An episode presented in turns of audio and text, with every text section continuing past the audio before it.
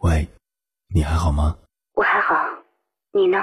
我想你了。你有没有过这样的经历？因为想念一个远方的人，跨越千山万水去找他。当你出现在他的面前，你发现他也在等你。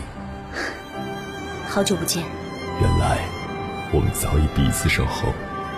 我是迎波，这是我们的故事。中央人民广播电台交通广播《心灵夜话》栏目，千山万水只为你。凌晨时分，让我收藏你夜晚的思念。前段时间，有个朋友在微信上和我闲聊，他说他想换工作。我说行啊，这是一个挺好的事情。准备换什么工作呢？他说我准备换行业。当时我就在回忆。这似乎是他最近五年里第四次跟我说他要换行业了，而他也确实换了三个行业。于是我就问他，为什么又要转行呢？他说，因为发现有朋友在那个行业做的特别好，而他却一直没什么发展。毕竟当初大家能力差不多，他不想比别人混得差。追求更优秀的人生没有错，但是盲目复制别人的人生。不一定会成功。当你看见别人最近沉迷看书、疯狂输出，你就想：不行，我不能掉队，我也要买。但买回来翻了两页，发现根本不是对你口味的书，然后就扔在了一边。当你看到别人在公众号写个推文就能月入过万，你就想：文笔也一般，都是标题党，我也可以写写看。但没坚持几天，就发现了更多可以获得成功的方式，于是就此搁笔。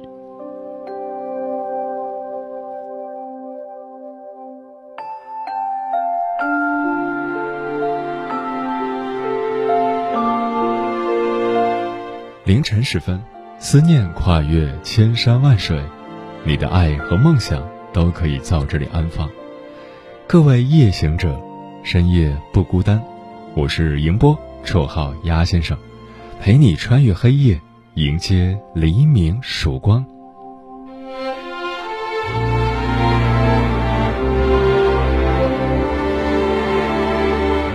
今晚跟朋友们聊的话题是，有一种人生叫别人的人生。从小到大。总有人随便站在你的角度羡慕你的生活，亦或是怜悯你的人生。这些人永远不知道，有一种人生叫别人的人生，任何评判都是不负责任的。同样的，你也可能活在别人的人生里，总是焦虑自己做的不够好，所以希望看着别人给自己找到奋斗的目标。但这种对比式的激励，往往会带来更大的压力，让你很可能迷失自己，既追不上别人的脚步，也看不清自己的道路。关于这个话题，如果你想和我交流，可以通过微信平台“中国交通广播”和我实时互动，或者关注我的个人微信公众号和新浪微博“我是鸭先生”（乌鸦的鸭），和我分享你的心声。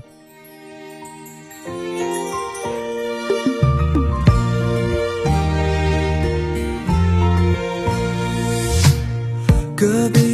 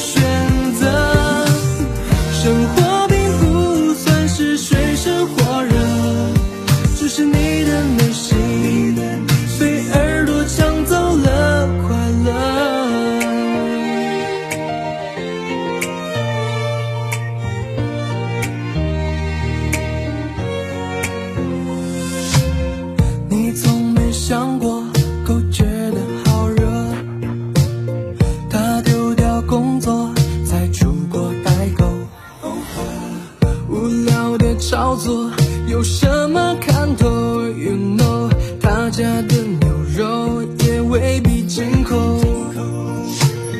我们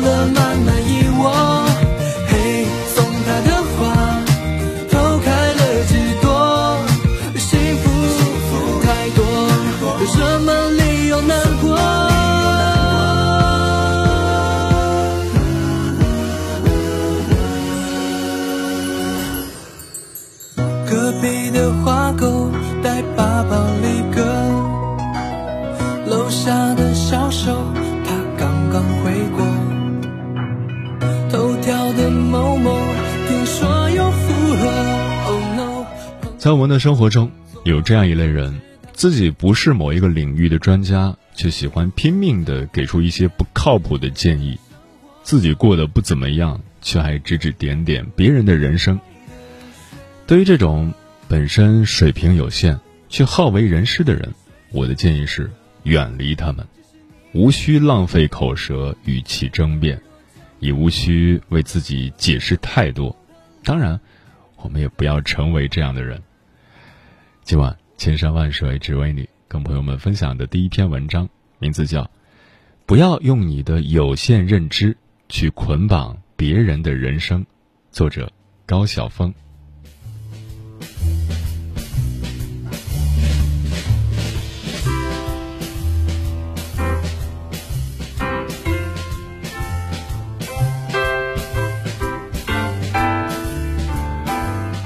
生活中有多少人热衷于去改变别人呢？特别是热衷于跟别人讲一些大道理，总觉得自己好像什么都懂的样子，想要去指导别人，结果却是惹人反感。我能说我曾经就是这样的二缺青年吗？而且后遗症一直延续至今，有称为“孤独老太”的风险。某矿泉水品牌说。我不生产水，我是大自然的搬运工。我说，我不但制造道理，我就是道理本尊。不能再吹了，再吹我都想把自己拍死。我不知道有多少人面对自己过往的回忆，会觉得无比英明正确。马云、刘强东、Angelababy 们除外，那些做事沉稳、认知层级高、能够把握人性。通达世事的除外。反正我为自己感到羞愧无比，原因就是我曾经大概、也许、肯定是一个大道理专家。每一个热衷指点江山的人都有一颗脆弱的心，怕别人看见自己的浅薄无知，于是拼命的说说说，卖弄才情，卖弄一知半解的情怀。我想，我曾经就是这样一只不知所云的小鸟吧。还记得刚认识我先生时，我扑闪着聪明自得的小翅膀，在他面前喋喋不休的卖弄，谈社会，谈人生，谈鸡汤。我先生那时真的是好脾气啊，就那么笑嘻嘻的听着，从不点破我的天真浅薄，从不与我争辩。这导致我很长一段时间都自以为是，真觉得自己好有高见的样子。随着年岁渐长，才慢慢认识到自己的无知与局限。以我有限的认知，真的能指导别人的人生吗？自己的人生还没有过出什么高度，又哪里有资格指导别人的人生呢？而我先生是那种从不说大道理的人，他学养丰厚，但从不轻易高谈阔论，为人低调沉稳。在很多事情上，我们能达成共识，但他从不强迫我改变。我是个不擅长收拾家务的人，家里乱得令人发指。先生不堪忍受，在单位公寓有一套干净利落的小房子，他时常在那里休息。这是无声的抗议吧？这修养真是好到极点。唉，我确实太懒了。如果不是遇到先生如我这般又懒又能叨叨的极品，恐怕要孤独终老了。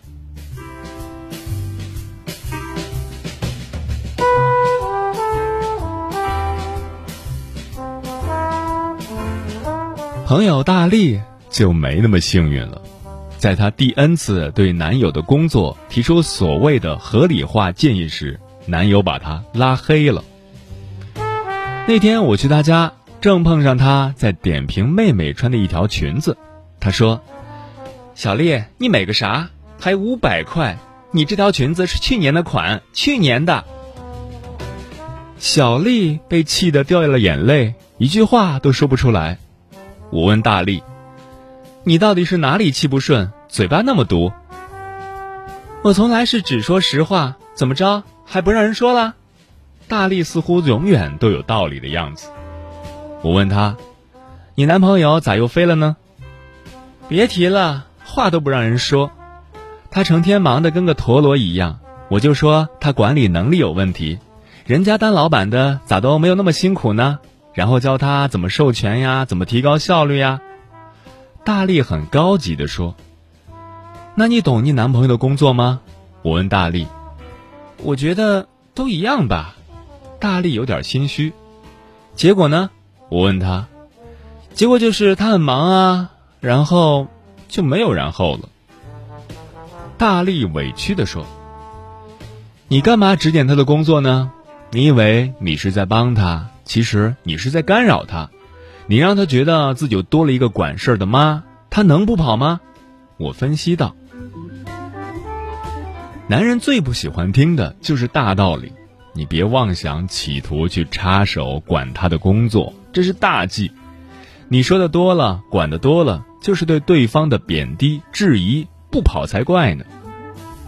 当恋人跟你抱怨自己很忙时，不是要你来剖析原因、找出症结、指摘不足，要的是你的理解，想得到的是轻松舒缓一下。你一上来一堆话，比人家还要焦虑，你谁啊你？有些话说多了让人烦，有些事儿管得太宽讨人嫌。大家相处是因为轻松才愉快啊，谁也不想给自己找一个人生导师。做人生导师的孤独，有谁了解呢？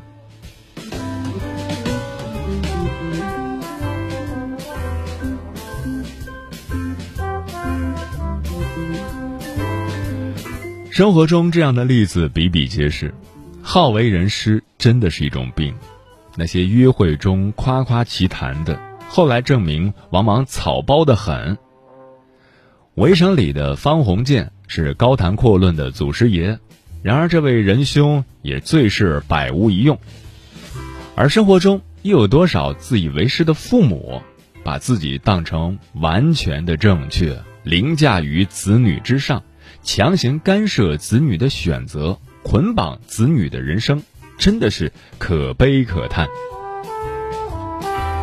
每个人都有自己的局限，不要以自己有限的认知去捆绑别人的人生。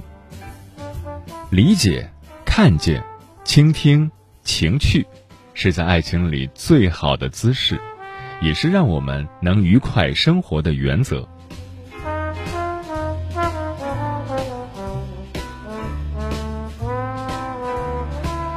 我有位同学是一位撩妹高手，关心起人来，那嘴能甜出蜜来，早晚问安，关心冷暖，从不讲大道理。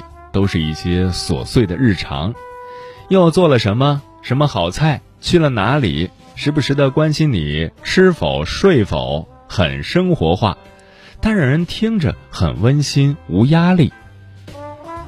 我们把她当成女的。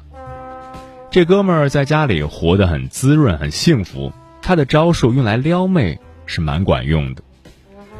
大家都很累，谁也别想说服谁，管好自己就不错了。他说：“你听着就可以了，他不说的你也别问。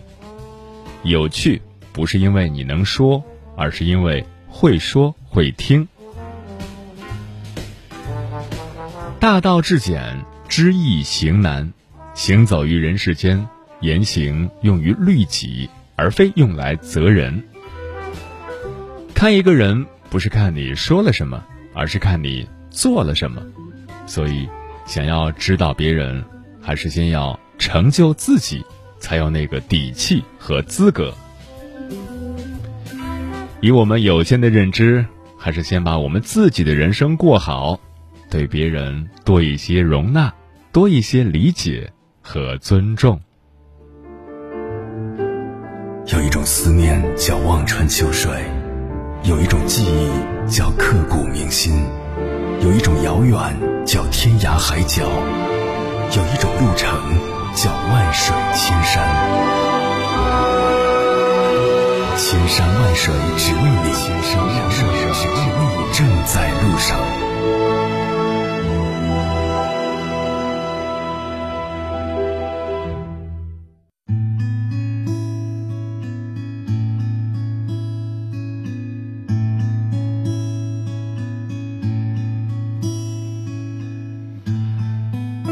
据说一个人走向成熟会经历四个阶段：一，喜欢插手任何人的人生，强烈给建议；二，喜欢插手好朋友的人生，强烈给建议；三，喜欢插手家人的人生，强烈给建议；四，只插手自己的人生，强烈自我进化。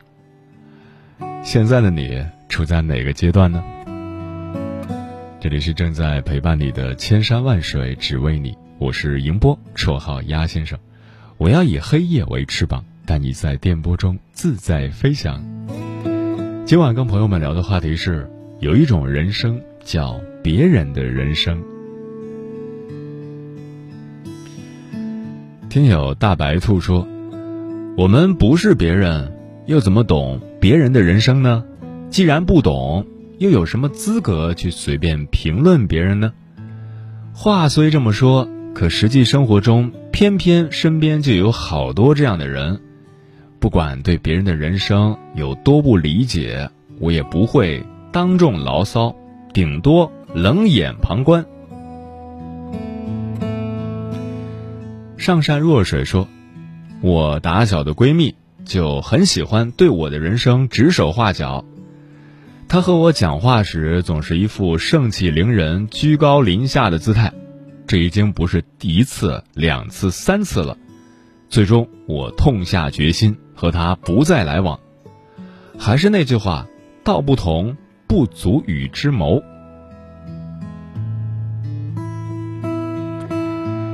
向阳生长说，就像有些人喜欢穿性感的衣服。但在大多数保守的人眼中，就是浪荡。我只想说，每个人都有自己跟别人不一样的选择，而旁人能做的就是去尊重别人的选择，不要总是去对别人的人生指指点点、说三道四，非得把自己的观念强加在别人的身上，这样只会显得你很没教养。魏明湖说：“人各有志，做好自己。但是现实中，许多人却不是在追求自己喜欢的人生，他们追求的既不是挑战和激情，也不是平淡与从容，而是追逐名利，迷失了自己。”子熙说：“人与人本来就是不同的个体，有人喜欢安逸。”有人喜欢刺激，有人看重亲情，有人看重事业。只要对方不妨碍他人，又何必去评价对方的人生呢？嗯，每个人的生活都会遇到或大或小各种各样的困难，处理自己的麻烦都已经够劳心劳神的了。对于别人的人生，我们还是少操点心吧。尤其是，在你根本不能给别人提供一丝一毫实质性的帮助的情况下，那就管好自己的那张嘴，至少不要给别人的心里添堵。电话通了，另一头沙哑，问了句好吗？眼泪汹涌拼命压，离家的人难免牵挂。人前人后还是会害怕，看多了真假，棱角一点点磨杀。成年人表演多浮夸，你看那我们从小小的人儿着急着长大，现在责怪岁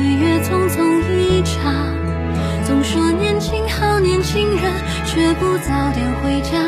等吃苦了又埋怨不提醒他，可笑吧我们一直习以为常的嬉笑怒骂，在现实的面前装聋作哑。父母已老却来不及独自撑起个家，有些汗湿细碎的好似风沙，不禁拍打。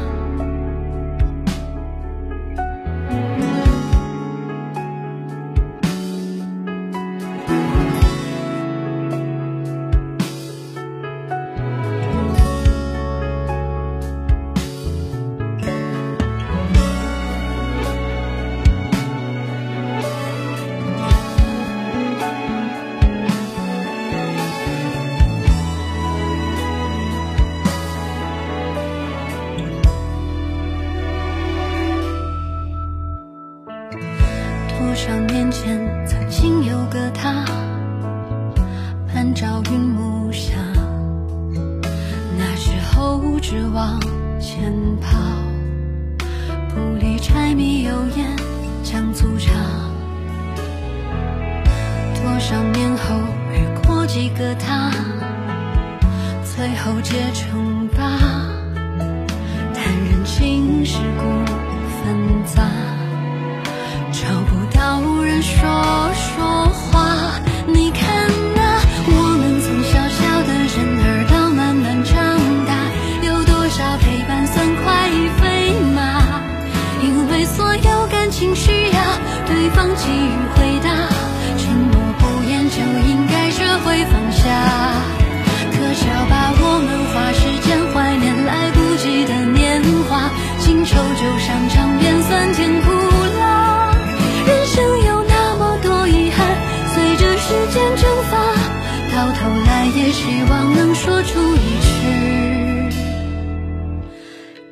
是我不差